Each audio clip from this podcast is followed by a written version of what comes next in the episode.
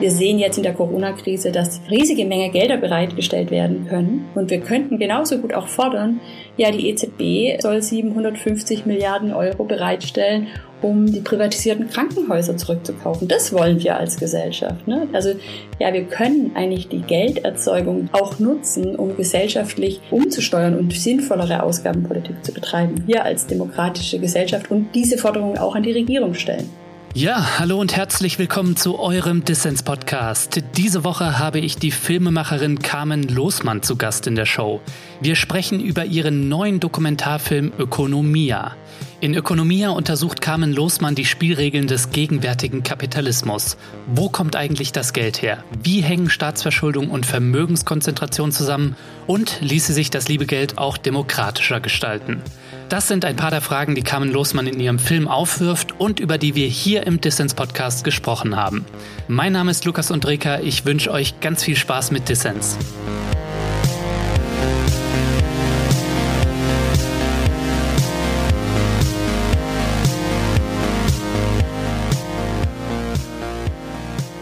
Frau Losmann, schön, dass Sie beim Dissens-Podcast dabei sind. Hallo, freut mich, dass ich hier sein kann.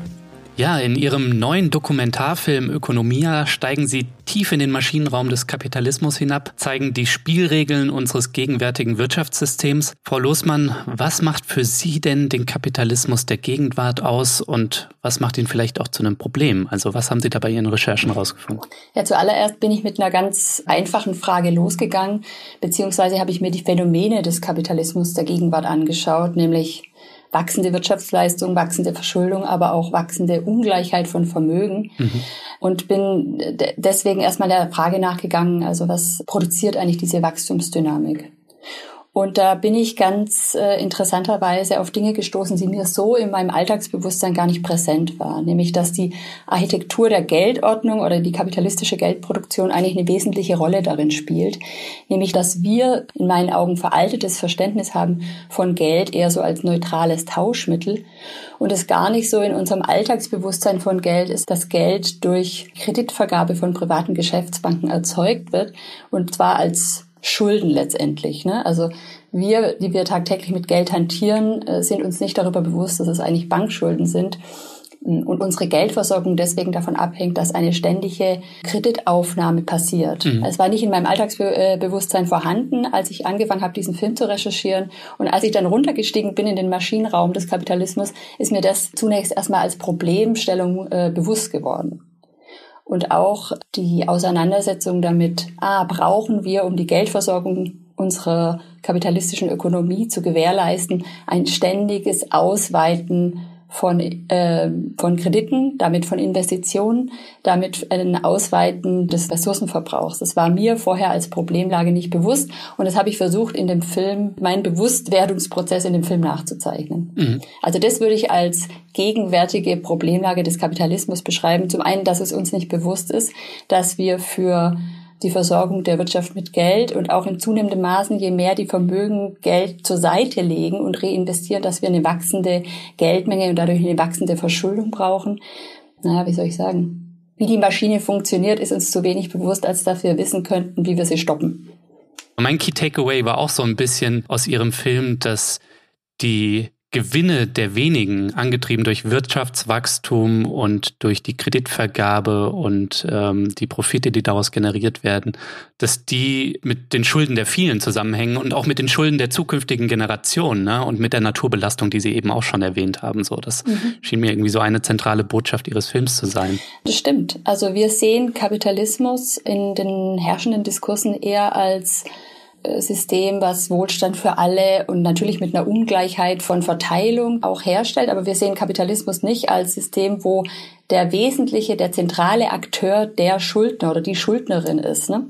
Und das ist mir in dem Film aufgefallen. Und wer der Schuldner ist, ist eine politische Auseinandersetzung. Mhm. In USA, also wir erinnern uns noch 2007, als die äh, sogenannte Finanzkrise losging, war die ja unter anderem auch ausgelöst durch diese Subprime-Krise in den USA, wo viele Leute sich sozusagen mit staatlich induzierter Häuslebauer-Kreditvergabe überschuldet haben. Und als die Preise für die Häuser nicht weiter gestiegen sind, die Kredite konnten nicht mehr weiter bedient werden. Hm. Also äh, da wurden die Leute dann aus ihren Häusern geräumt. Ne? Also das kann passieren, wenn der Privatsektor die Schulden aufnehmen muss die für die Vermögen oder die Profite der anderen gemacht werden müssen.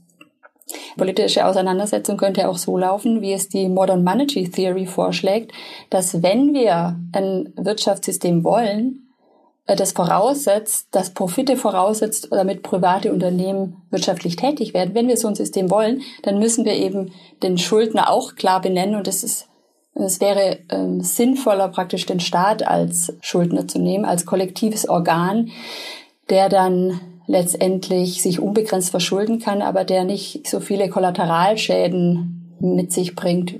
Wenn die Schulden beim Privatsektor landen, dann bedeutet das im Zweifelsfall, dass Leute aufgrund von Überschuldung äh, gepfändet oder aus ihren Häusern fliegen, während der Staat sich unbegrenzt verschulden kann, ohne dass es jetzt äh, für uns als private äh, Individuen so äh, verheerende Konsequenzen hat. Die Frage, wer im Kapitalismus die Schulden aufnimmt, das ist eine hochbrisante und vor allem eine politische Debatte. Ja, die Finanzkrise 2008, so hatte ich es verstanden, war auch so ein bisschen der Startschuss für Ihre Recherche. Und ja, in der verlängerten Staatsschuldenkrise hat sich dieses hochpolitische Verhältnis zwischen Schuldnern und Gläubigern ja auch gezeigt. Ne? Da wurden die Verluste von Banken, die sich mit der Kreditvergabe in der europäischen Peripherie verzockt hatten, durch Sparpolitik dann sozialisiert. Die Gewinne der wenigen sind die Verluste der vielen. Mhm. Was ich aber auch interessant fand, Frau Losmann, Sie sprechen in Ihrem Film Ökonomia ganz viel mit Insidern mhm. und die bringen Sie immer wieder ins Stottern mit Ihrer Frage nach dem Zusammenhang zwischen Verschuldung und Vermögenswachstum. Ich habe da mal ein Beispiel aus Ihrem Film mitgebracht. Also um Produkte zu verkaufen, braucht es ja jemand, der das Geld hat, um sie zu kaufen. Ja? Ganz genau. Und äh, wie entsteht Geld?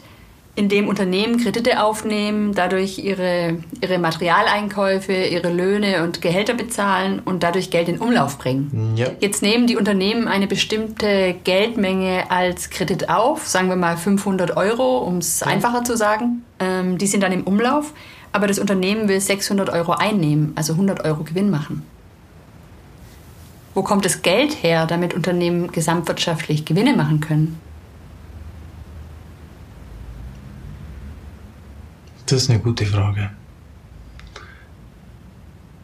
Weil das ist ja die Voraussetzung dafür, dass Vermögen wachsen kann, oder? Ja. Also ich könnte mir vorstellen, also das ist eine komplexe Frage und mir fehlt diesbezüglich ein bisschen dieser ähm, technische Hintergrund, um das dann auf der Ge Geldschöpfungsebene besser darzustellen. Aber ähm, hm, lass mich mal überlegen. Wollen wir die Frage zurückstellen und später nochmal aufnehmen? Gut, ja, ja. ja. Ähm, dann, ja. dann komme ich zu einer anderen Frage, die mich auch nochmal... Die, ist, die ist gut, aber die ist wahnsinnig kompliziert mhm. äh, zu beantworten. Ja, das war eine kleine Kostprobe aus Ihrem Film, Frau Losmann. Ein mhm. Gespräch mit einem Vermögensverwalter, das Sie geführt haben. Hat Sie das eigentlich manchmal überrascht, so diese Ahnungslosigkeit über die Spielregeln des Kapitalismus, die Ihnen auch in vielen anderen Gesprächen begegnet ist? Ich bin da relativ offen rangegangen. Also es hat mich nicht überrascht. Ich habe es einfach gemerkt. Ich hatte ja zu Beginn des Films und auch während meiner Recherche den erzählerischen Versuch konzipiert, praktisch die Zusammenhänge des Kapitalismus über dessen Akteure begreiflich zu machen, eben mit Chefsvolkswirten, Vermögensverwaltern, Finanzvorständen und so weiter zu sprechen.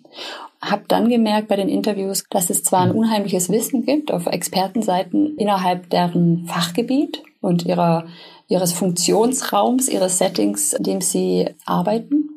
Aber dass Fragen, die das Gesamte betreffen, also sozusagen Zusammenhänge zwischen Verschuldung und Gewinnwachstum, zwischen Verschuldung und Vermögenswachstum, dass die nicht wirklich gestellt werden. Und das kann ich auch mittlerweile viel besser verstehen als noch zu Zeit, also zu Zeiten, als ich die Interviews geführt habe, weil es ja klar ist, es passiert mir auch in meinem Arbeitsbereich. Ich, ich bin da drin in einem Funktionszusammenhang und bin operativ tätig, weiß um die Sachen, die ich wissen muss, ähm, bei Vermögensverwalter, den Sie jetzt gerade eingespielt haben, natürlich, wie funktionieren die Märkte, welche Unternehmen XY äh, sind gerade äh, investierbar, welche nicht und so weiter und so fort. Hm. Aber in diesen Arbeitszusammenhängen geht es nicht darum, sich so grundsätzliche Fragen zu stellen. Und auch wenn man praktisch die ökonomische Wissenschaft, also die Volkswirtschaftslehre betrachtet, Samira Kenavi, die im Film eine der Protagonistinnen ist, spricht da von Lehrstellen der Ökonomie, dass es letztendlich in der herrschenden Volkswirtschaftslehre auch bestimmte Lehrstellen gibt, die gar nicht weiter betrachtet werden und das Geld dort oftmals als neutrales Tauschmittel gesehen wird, was in seiner Architektur als Geldordnung, als Problemfeld gar mhm. nicht weiter benannt wird. Also auch das ist mir begegnet in meinen Interviews. Ja, die Menschen sind hoch ausgebildet als Betriebswirtschaftler, als Volkswirtschaftler, aber bestimmte Zusammenhänge, die ich mir gestellt habe, so völlig als Nicht-Ökonomin, die sind in dem mhm. Lehrgebiet und in dem in dem Denk- und Handlungsraum, in dem sich die Menschen bewegen, gar nicht teil. Und das führt dann zu den Situationen, die jetzt äh, im Film dann zu sehen sind, dass man eigentlich sich auf unterschiedlichen Ebenen begegnet. Und ähm, ich habe gemerkt, dass ich mit meinen Fragen auf relativ viel Unverständnis stoße oder wirklich so, äh, von was spricht die jetzt bitte? Die hat ja wirklich gar keine Ahnung. Also die Interviewpartner waren völlig professionell und freundlich zu mir, aber in manchen Recherchetelefonaten eben nicht vor laufender Kamera hatte ich schon auch bemerkt, dass äh, Leute denken, was fragt die so ein Quatsch?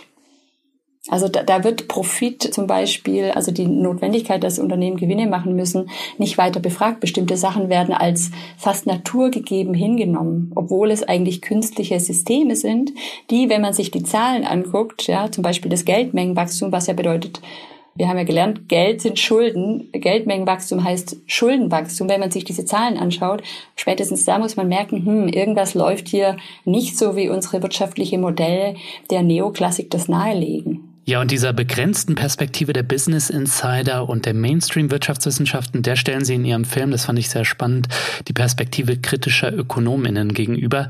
Eine davon zum Beispiel ist Samira Kenavi.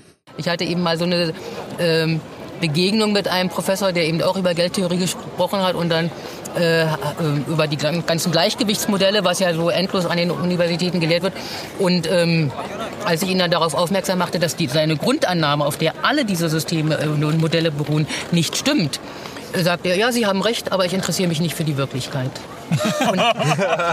ich meine ehrlich. Otto, ja, der war, der, ich glaube, ich habe ihn auch auf dem falschen Fuß erwischt, dass der das so ja. zugegeben hat, dass er sich nicht für die Wirklichkeit interessiert. Und das ist aber symptomatisch. Mhm. Dass, äh, und ich fand, das Fatale finde ich nur, dass ihnen das auch bewusst ist, dass sie wissen, ja. dass diese Modelle, die sie, äh, mit denen sie quasi die äh, Köpfe der Studenten füllen, nichts mit der Wirklichkeit zu tun haben. der Norbert Hering, der sagt doch dazu, ne, diese ökonomische Wissenschaft dient der Verschleierung von Macht. Und ich denke, da ist schon was dran. Ja, diese weitere Erzählebene dieser Kreis kritischer Ökonominnen, die inszenieren sie in dem Film als ein Monopoly-Spiel in der Frankfurter Fußgängerzone. Frau Losmann, wieso denn eigentlich ein Monopoly-Spiel? Mhm. Ich habe im Verlauf der Dreharbeiten und anhand der Interviews, die ich gedreht hatte, gemerkt, also ich brauche noch eine weitere Ebene im Film. Ich brauche Leute, die das irgendwie nochmal von einer anderen Perspektive besprechen können als die Interviewpartner, die ich bereits befragt hatte dazu. Und dann habe ich recherchiert und bin auf Samira Kenavi gestoßen, die in Frankfurt am Main mhm. in verschiedenen Arbeitskreisen zur Wirtschaft tätig ist und äh, habe sie kontaktiert und sie hat mir erzählt, dass sie ein Spiel umgestaltet hat, ein Monopoly-Spiel, um daran sichtbar zu machen, wie das Wirtschaftssystem eigentlich funktioniert. Bei Monopoly bekommen wir ja so ein Gefühl von, äh, Geld ist ein neutrales Tauschmittel oder Bezahlmittel. Wir bekommen das, wenn wir auf losgehen, immer frei Haus, ja. Manchmal haben wir Pech und bekommen es hm. nicht aus irgendwelchen Gründen, aber sonst bekommen wir das, ohne dass wir einen Kredit aufnehmen und ohne dass wir uns dafür verschulden. Samira Kenavi hat dieses Monopoly-Spiel umgestaltet und überarbeitet und praktisch den realen Bedingungen von Gelderzeugung angepasst um damit sichtbar zu machen, modellhaft und vereinfacht, aber damit sichtbar zu machen, mhm. welche Dynamiken sich daraus ergeben und auch welche Konsequenzen. Und äh, ich habe Samira Kenavi dann vorgeschlagen, das doch äh, in den Film mit aufzunehmen. Und wir haben einfach gesagt, wir brauchen ein filmisch interessanteres Setting als jetzt irgendein Seminarraum. Und das war dann die Fußgängerzone auf der Zeil, die Haupteinkaufsmeile in Frankfurt, äh, am Boden der Tatsachen, im öffentlichen Raum äh, mhm. auch so ein bisschen als Kontrapunkt gesetzt zu, zu anderen Büroräumlichkeiten, die wir im Laufe des Films sehen, auch sozusagen um ein Machtverhältnis zum Ausdruck zu bringen und auch in einem öffentlichen Raum, der sehr stark gestaltet und normiert ist von, wir müssen kaufen, wir sollen konsumieren, wir müssen praktisch die Maschine am Laufen halten. Bitte kauft doch diesen neuen Turnschuh. Ja, also jetzt mal ganz äh, mhm. kursorisch gesprochen. Genau. Und letztendlich ist es ein Kreis an Leuten, die sich eben aus unterschiedlichen Richtungen, aber eben kritisch mit Ökonomie, mit ökonomischen Fragen ja. beschäftigt. Äh, zwei davon kommen aus dem Netzwerk Plurale Ökonomik was auch eine total äh, wichtige Ergänzung bei meinen Recherchen war, plurale Ökonomik, die haben viele spannende Vorträge. Es ist entstanden aus Studierenden, die unzufrieden waren mit der herrschenden Lehre der Volkswirtschaft ähm, und dann äh, angefangen haben, eben wie der Name schon sagt, eine pluralere Lehre zu initiieren ähm, noch einen letzten Punkt, den ich, den ich da daran spannend finde, weil für mich wirken die auch ein bisschen so wie so ein griechischer Chor, ja, die letztendlich die Hauptcharaktere des Stücks ergänzen mit diesen Gesängen des griechischen Chors und die dann zum Ausdruck bringen, was die Interviewpartner praktisch nicht zu sagen vermögen. Das ist ja sozusagen das klassische Setting von so einem griechischen Chor oder die klassische Funktion. Das fand ich ganz spannend. Das hat sich aber auch erst im Nachgang bei mir entwickelt als ah ja, die wirken doch wie einen griechischen Chor. Und das fand ich dann auch spannend in der Montage, sie dann letztendlich so zu sehen. Aber Frau Lussmann, unter den Wirtschaftsinsidern, Ihren Interviewpartnern, da haben Sie sich jetzt nicht wirklich Freunde gemacht, oder?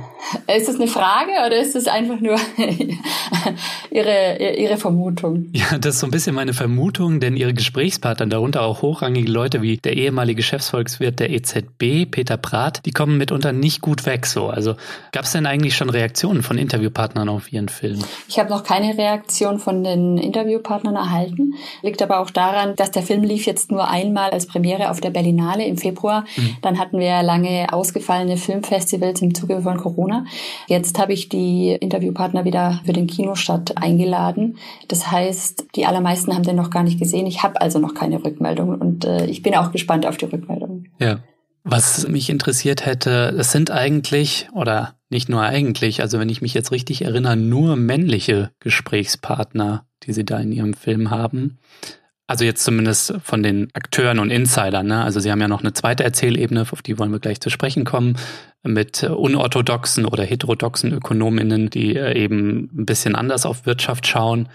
Aber war das eigentlich eine bewusste Entscheidung oder hat sich das einfach so ergeben, weil das halt so ist, dass oft irgendwie an den Schaltstellen der Macht in so Unternehmen eben Männer sitzen? Und war das für Sie als Frau im Dokumentarfilmbereich auch irgendwie nochmal eine besondere Konstellation? Wie ist Ihnen das begegnet? Ähm, es war von Anfang an von mir nicht so intendiert äh, und auch erstmal nicht so klar, dass dieses Geschlechterverhältnis den Film, ich sag mal, untergründig durchziehen wird. Ne? Es wird ja nirgends explizit, das, man merkt es nur peu à peu, dass ich eigentlich nur mit Männern zu tun habe als Interviewpartner. Mhm. Ähm, ich habe das im Laufe meiner Recherche und dann auch den Dreharbeiten gemerkt, dass in bestimmten Positionen einfach nur Männer zu finden sind oder hauptsächlich Männer. Sie haben Peter Prath äh, angesprochen, den ehemaligen Chefsvolkswirt der der Europäischen Zentralbank. Der ist es seit äh, Ende 2019, soweit ich weiß, nicht mehr. Und ähm, wenn ich richtig informiert bin, ist da jetzt auch eine Frau. Also wenn ich den Film jetzt nochmal drehen würde und wieder in die EZB die Chefsvolkswirtin in dem Fall sprechen wollen würde, dann äh, wäre das äh, Geschlechterverhältnis nicht mehr so ähm, einseitig, wie es jetzt in dem Film ist. Dennoch haben sich, glaube ich, nichts grundsätzlich an den Geschlechterverhältnissen in diesen hochrangigen Wirtschaftspositionen verändert. Ich habe dann während der Montage an dem Film, wo mir das natürlich zunehmend bewusst wurde, festgestellt, dass ich letztendlich als Interviewerin oder als Frau, die den Dokumentarfilm macht, diese Geschlechterfrage fast ein bisschen verstärke. Ne? Weil wäre ich jetzt zum Beispiel ein männlicher Dokumentarfilmer, dann wäre das vielleicht gar nicht so aufgefallen, weil das Männliche ja irgendwie in unserer Welt auch als Neutrale ja, mhm. gilt. Ja? Man sagt ja auch Mann, äh, meint damit alle Menschen. Dadurch, dass ich eine Frau bin, wird einem das viel stärker bewusst und das finde ich auch interessant. Das ist so ein Spannungsfeld des des Films, was gar nicht vordergründig thematisiert wird, aber was praktisch nur eine weitere, äh, noch eine weitere Ebene ist des Films, über die man äh, zumindest äh, nachdenken kann. Was bedeutet das eigentlich, wenn die kapitalistische Ökonomie einfach hauptsächlich in Männerhänden liegt. Mhm. Aber ich muss noch dazu sagen, äh, ich wurde als Frau da nicht respektierlich behandelt. Ne? Also ich wurde immer professionell und freundlich behandelt. Ich habe äh, da keine schlechten Erfahrungen gemacht mit den Interviewpartnern, die sich auch offen für ein Interview gezeigt haben. Es war eigentlich ein respektvolles Gegenüber. Mhm. Äh, nur in Telefonaten, wo die Kamera nicht lief, hatte ich den Eindruck, dass Männer manchmal äh, mich nicht ganz ernst nehmen. Was mich noch interessiert hätte, Ihr preisgekrönter Debütfilm Work Hard, Play Hard, der hat sich ja auch schon dem Kapitalismus gewidmet und da der Optimierung der Ressource Mensch in unserer schönen neuen Arbeitswelt. Woher kommt da eigentlich Ihr Interesse, sich mit Kapitalismus und seiner Krisenhaftigkeit als Filmerin auseinanderzusetzen? Ich würde die Frage ja andersrum formulieren. Wieso ist es im Dokumentarfilm, gibt es zu wenig Interesse an wirtschaftlichen Zusammenhängen? Ja? Weil, äh, oder überhaupt im Filmbereich. Ne? Also da, ich, der, ich nehme in der Filmbranche eine wahnsinnige Affinität wahr, irgendwelche Liebesgeschichten zu erzählen. Das ist ja alles schön und gut. Aber äh, sich mit Arbeits-, also mit, den, mit der anderen, mit anderen Ebenen zu beschäftigen, die auch maßgeblich unser Leben durchdringen. Das ist ja nicht nur Liebe, Sex und Zärtlichkeit, sondern es sind ja äh, hauptsächlich auch ökonomische Vektoren, sage ich jetzt mal, Kraftlinien, äh, Kräfteverhältnisse, die, die unser Leben prägen. Was soll ich sagen? Ich finde es äh, notwendig, äh, darüber auch die Filme zu machen, also mich äh, mit diesen Fragen äh, auseinanderzusetzen. Wie durchdringen ökonomische Verhältnisse unser Leben und äh, wie, kann ich da, wie kann ich klarer begreifen, was mich durchdringt?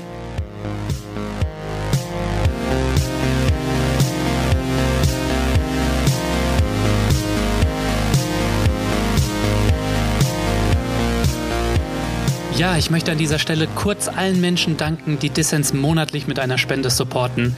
Der Podcast hat bereits mehr als 560 Fördermitglieder und an dieser Stelle wirklich ein dickes Dankeschön an euch da draußen.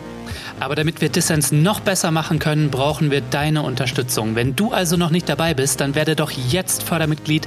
Das geht schon ab 2 Euro im Monat. Mit deiner Mitgliedschaft machst du Dissens nicht nur besser, nein, es gibt auch Goodies und du hast jede Woche die Chance auf coole Gewinne. Alle Infos hierzu in den Show Notes und auf dissenspodcast.de.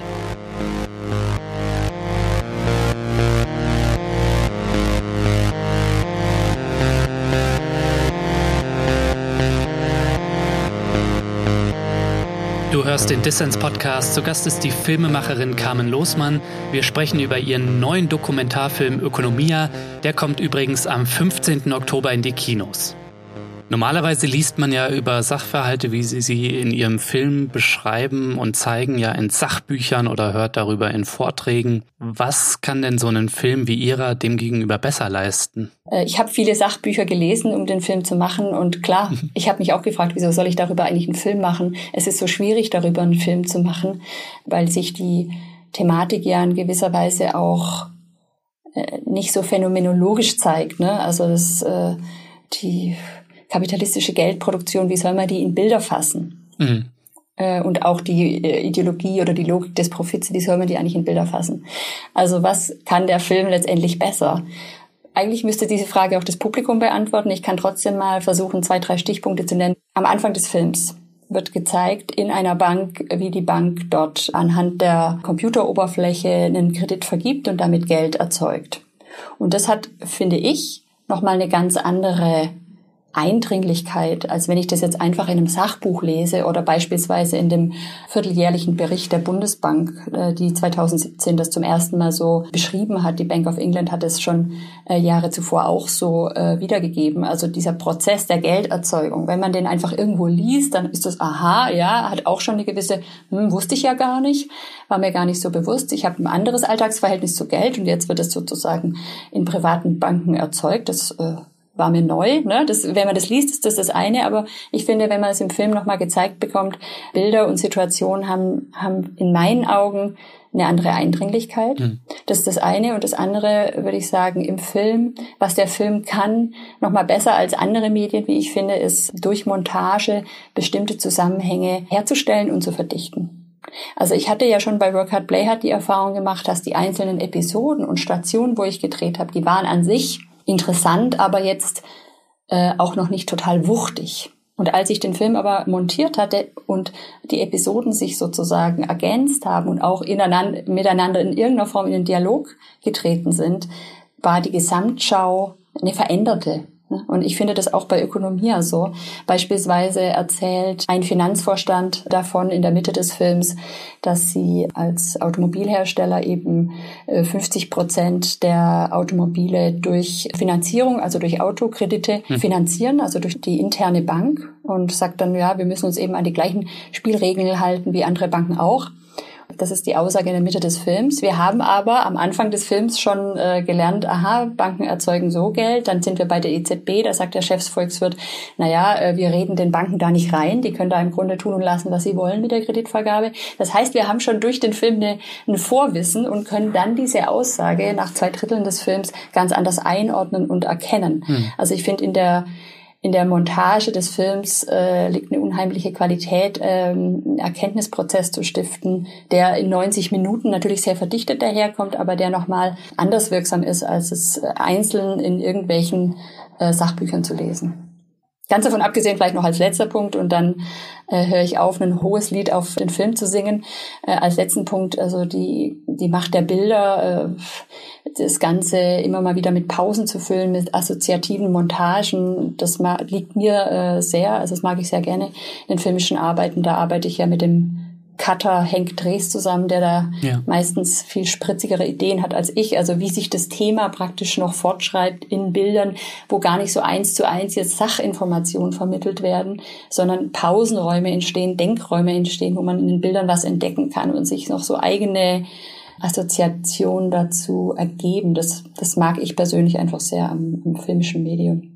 Ja, wie stellt man den Kapitalismus in Bildern dar? Das kann ich vielleicht als einer der Privilegierten, die ähm, schon den Film schauen durften, ja, kann ich sagen, das ist ihnen wirklich sehr beeindruckend und hervorragend gelungen. Also ich hatte jetzt zum Beispiel als Vergleich, hatte ich vor kurzem den Film Das Kapital im 21. Jahrhundert mir angeschaut, auch ein Dokumentarfilm nach dem Buch von Thomas Piketty. Ja.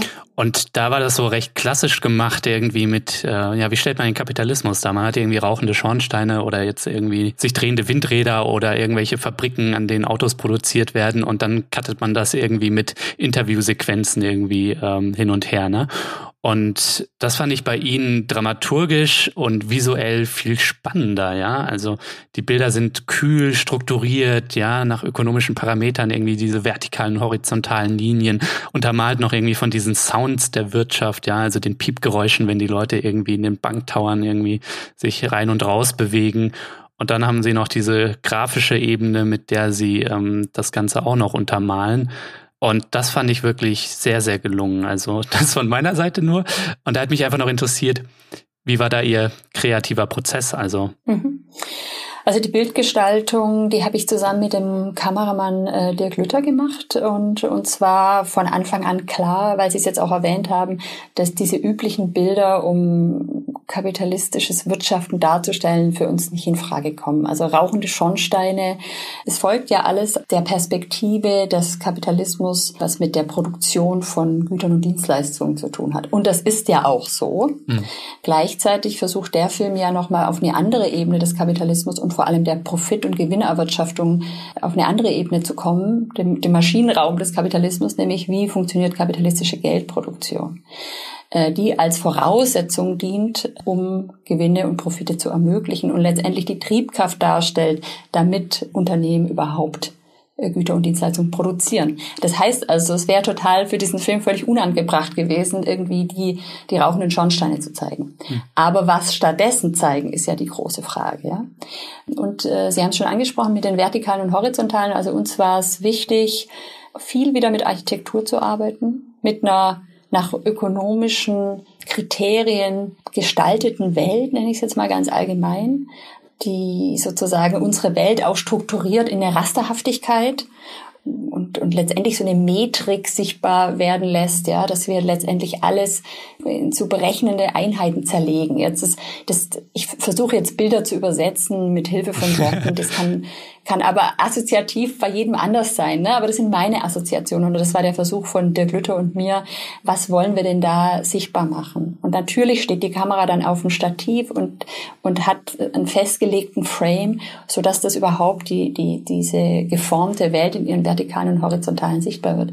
Zudem sind wir immer wieder bei den Fassaden, bei in allen möglichen Gelegenheiten, alles spiegelt, alles glitzert, alles ähm, hat so eine eigenartige Paradoxie von Transparenz bei gleichzeitiger Nichttransparenz mhm. äh, versucht ins, in Szene zu setzen. Dann auch irgendwie eine Hermetik, also eine Abgeschlossenheit. Ne? Also die Zugangsbeschränkungen haben Sie schon genannt, die piepsenden Geräusche dazu. Wir wollten einfach sichtbar und hörbar machen, dass diese Zugriffsmöglichkeiten auf Geldproduktion beispielsweise oder überhaupt ökonomische Zugriffsmöglichkeiten, das ist einfach nicht gleichwertig verteilt in der Gesellschaft, sondern es ist, mhm. äh, manche haben die Zugriffsmöglichkeiten und andere nicht. Manche haben die Eingangsmöglichkeiten mit ihrer Chipkarte und andere bleiben draußen. Ne? Also das auch nur so ein Versuch in Worte zu packen, was wir assoziativ versucht haben äh, anzuregen in den Bildern.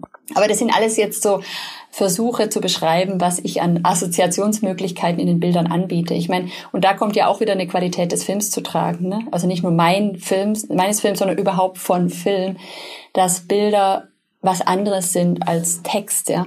Ich ja. kann Bilder versuchen jetzt äh, in dem Interview zu übersetzen und versuchen zu beschreiben, was wir uns bei der Bildgestaltung gedacht haben. Aber Bilder sind meistens mehr in ihrer Assoziationsvielfalt, als ich jetzt hier mit ein paar wenigen Worten beschreiben kann.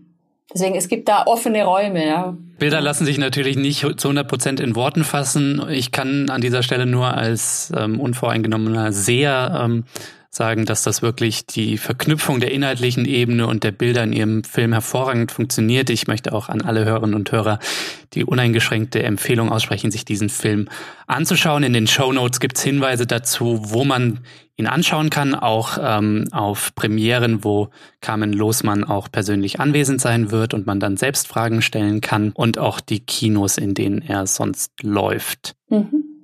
Frau Losmann, noch einmal würde ich gerne ganz kurz mit Ihnen ähm, zu der Ausgangsfrage Ihres Films sprechen. Der Ausgangspunkt Ihrer Betrachtung ist das Geldsystem im Kapitalismus und die Frage, wie kommt Geld in die Welt?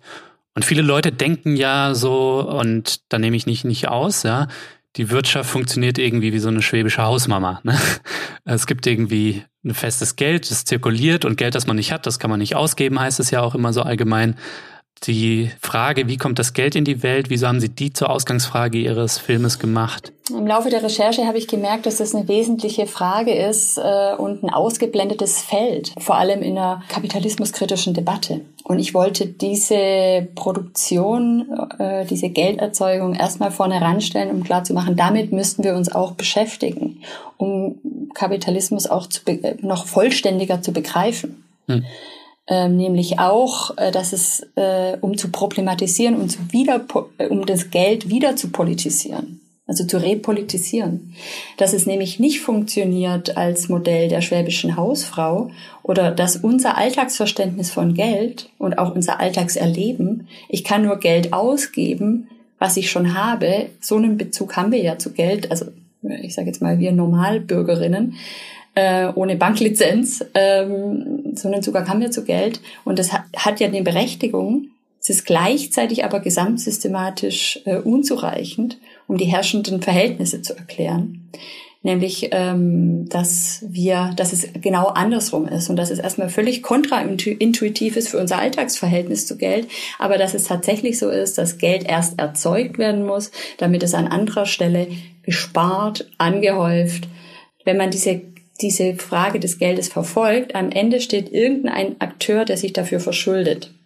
Also bei meinem Arbeitgeber, wenn es irgendwie ein Unternehmen XY ist, die haben einen äh, Kredit aufgenommen, um äh, dieses Geld in die Welt zu bringen. Und letztendlich, ich kann da nur darauf verweisen, es ist ein unheimliches spannendes Feld der Modern Monetary Theory, die genau da ansetzen zu sagen, wir brauchen letztendlich eigentlich den Staat als Akteur, der sich viel stärker dieser dieses Potenzials, dieses Machtpotenzials bemächtigen soll und für ökologisch und sozial sinnvolle Ausgaben eben die eigene Zentralbank äh, dafür nutzen soll, diese Ausgaben. Also man muss nicht Geld sparen, um es auszugeben. Man muss nicht irgendwelche Vorräte anhäufen, äh, um Ausgaben zu leisten. Es ist genau andersrum. Also die Privatvermögen entstehen immer deswegen, weil sich andere verschulden. Und wenn wir wollen, dass es eine ökologisch und sozial sinnvollere Steuerung gibt der Wirtschaft, dann so die Modern Monetary Theory, brauchen wir einen Staat, der, der seine Ausgabenpolitik auch wieder in die Hand nimmt, insofern, dass man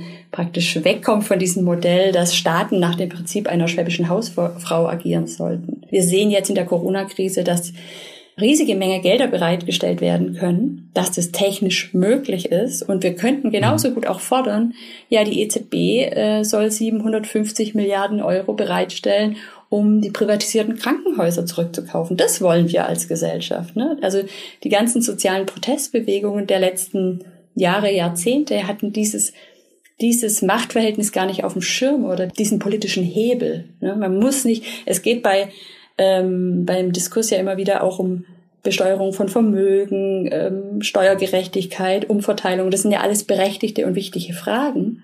Aber gleichzeitig ist es wie eine Leerstelle oder einen ausgeblendeten Bereich von, ja, wir können eigentlich die Gelderzeugung, die Banken als Technik haben, auch nutzen, um gesellschaftlich ähm, umzusteuern und sinnvollere Ausgabenpolitik zu betreiben. Wir als demokratische Gesellschaft und diese Forderungen auch an die Regierung stellen. Ja. Ja, ich äh, merke schon, das ist dann auch ein Thema für eine, eine der kommenden Folgen. ähm, aber ja, es ist eine hochpolitische Frage. Das zeigen Sie in Ihrem Film ja ähm, im Interview mit Peter Prath, dem ehemaligen Chefvolkswirt der EZB. Ja, und auch hierzu eine kleine Kostprobe aus dem Film Ökonomia. Okay, but how do you actually produce the money? The instrument is basically our balance sheet. We can create money. But how you create money is very simple. We create money electronically, if I can say. Uh, we uh, credit accounts of, well, that, that people will not understand again. Uh, I, it's an image, you know, so, I mean, this is off now. Huh? uh, I could say I, I print banknotes, but it's an image. You know, it's not the way we do because it goes via the banking system. Uh, so. Um, but couldn't you? Couldn't you yeah, how, how, would you say I that? Mean, we, because we, we lend. We lend nah, but lend, lend. No, no, it's it's not. Well, it's, no, we create money. It's it's yeah, not yeah, lending money. No, we create money. Give me a second. Yeah. We lend to commercial banks, and the the, the, the the the um, the, the moment of, of this lending creates the money. No, no, but that, no, no, no, no. I see what you mean, but it's not even true what you say. When you let me let me give the uh, we are not. Um, that's the classical way.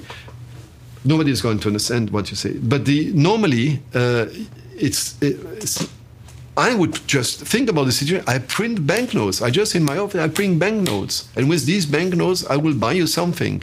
And I, I give you this banknote, and you give me a bond that you have bought before. You have a, a you know, you have a, a, treasury bill, you know, in your investment, or, uh, and then you, you sell it to me, and I give you cash, which I have produced. But we do that electronically. EZB druckt ja einfach enorme Geldmengen kreiert sie aus dem Nichts, also drucken nicht unbedingt, sondern einfach am Computer, ähm, um das System so wie es jetzt funktioniert und was aber zu einer Vermögenskonzentration bei gleichzeitigen Staatsschulden eben führt, um, um dieses System zu stabilisieren und ließe sich dieses Geld nicht auch irgendwie, wie Sie es schon beschrieben haben, auch anders nutzen? Das sind gute Fragen, zum Beispiel für eine sozial-ökologische Transformation. Und die klingt ja in Ihrem Film als Frage auch so ein bisschen an. Ja, Sie thematisieren den Zusammenhang von Kapitalismus, Wachstumslogik und ökologischer Krise auch kurz in Ihrem Film. So wie es mir erscheint, äh, haben wir ein ökologisches Problem damit, dass wir zum einen eine Geldversorgung brauchen in der Wirtschaft. Die wird hergestellt durch Kredite. Meistens werden Kredite, äh, Investitionskredite vergeben. Das hat äh, Gründe, die vor allem in der Geldvergabepraxis der privatwirtschaftlich organisierten Banken liegt. Also die vergeben viel ähm, leichter Kredite an Investitionsvorhaben, um einen gewissen Sachwert als Gegenleistung zu haben. Also man braucht, um eine Geldversorgung zu haben in der Wirtschaft, ständig neue Investitionsvorhaben, ständig neue Nachfrage an Krediten. Und das zieht einen, einen ökologischen Ressourcenverbrauch nach sich. Ja? Also wenn Sie ständig neue Flughäfen, ständig neue Fußballstadien, ständig neue Fabriken, ständig neue äh, Infrastrukturprojekte bauen, um die Geldversorgung sicherzustellen, äh, geraten Sie, also wir, meine ich damit, an, irgendwann an die Grenzen unseres Planeten. Hm. Und äh, das ist ja, also ich würde mal behaupten, unsere Generation merkt so langsam, dass die Studie in den 70ern, die Grenzen des Wachstums, Club of Rome, dass die auch äh, recht hatten. Also wir bemerken so langsam, dass die ökologische Krise sich zuspitzt, auch deswegen, weil wir eine Wirtschaftsweise verfolgen, die dieses Ausbeutungsprinzip nicht wirklich mit in Rechnung stellt. Ne?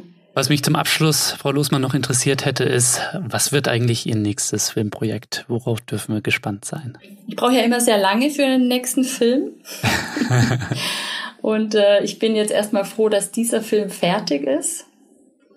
Ich habe ja am, am Ende dieses Films so einen Cliffhanger mit äh, Recherchealternativen. Ich, ich öffne praktisch einen neuen Projektordner, da steht Recherchealternativen drauf.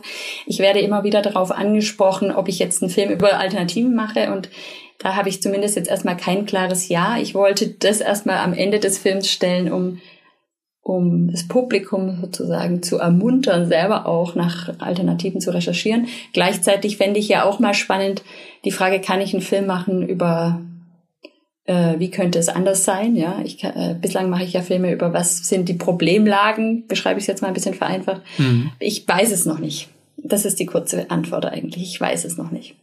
Ich weiß noch nicht, auf was Sie gespannt sein können.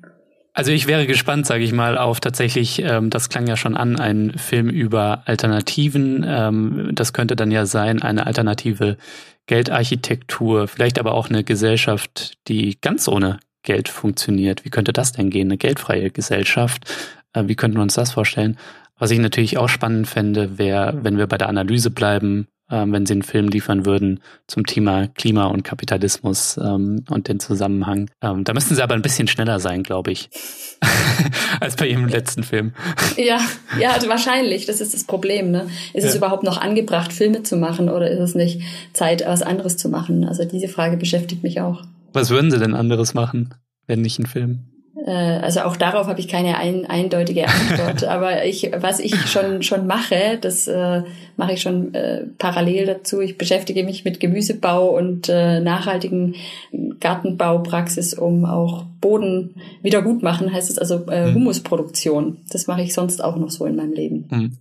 Würden Sie sagen, das ist äh, Haupttätigkeit und Dokumentarfilmerin ist Nebentätigkeit oder? Ähm? Das schwankt. Also die letzten Jahre war die, äh, das, die Fertigstellung des Films definitiv ein großer Teil meines Lebens. Frau Losmann, vielen Dank fürs Gespräch. Danke Ihnen.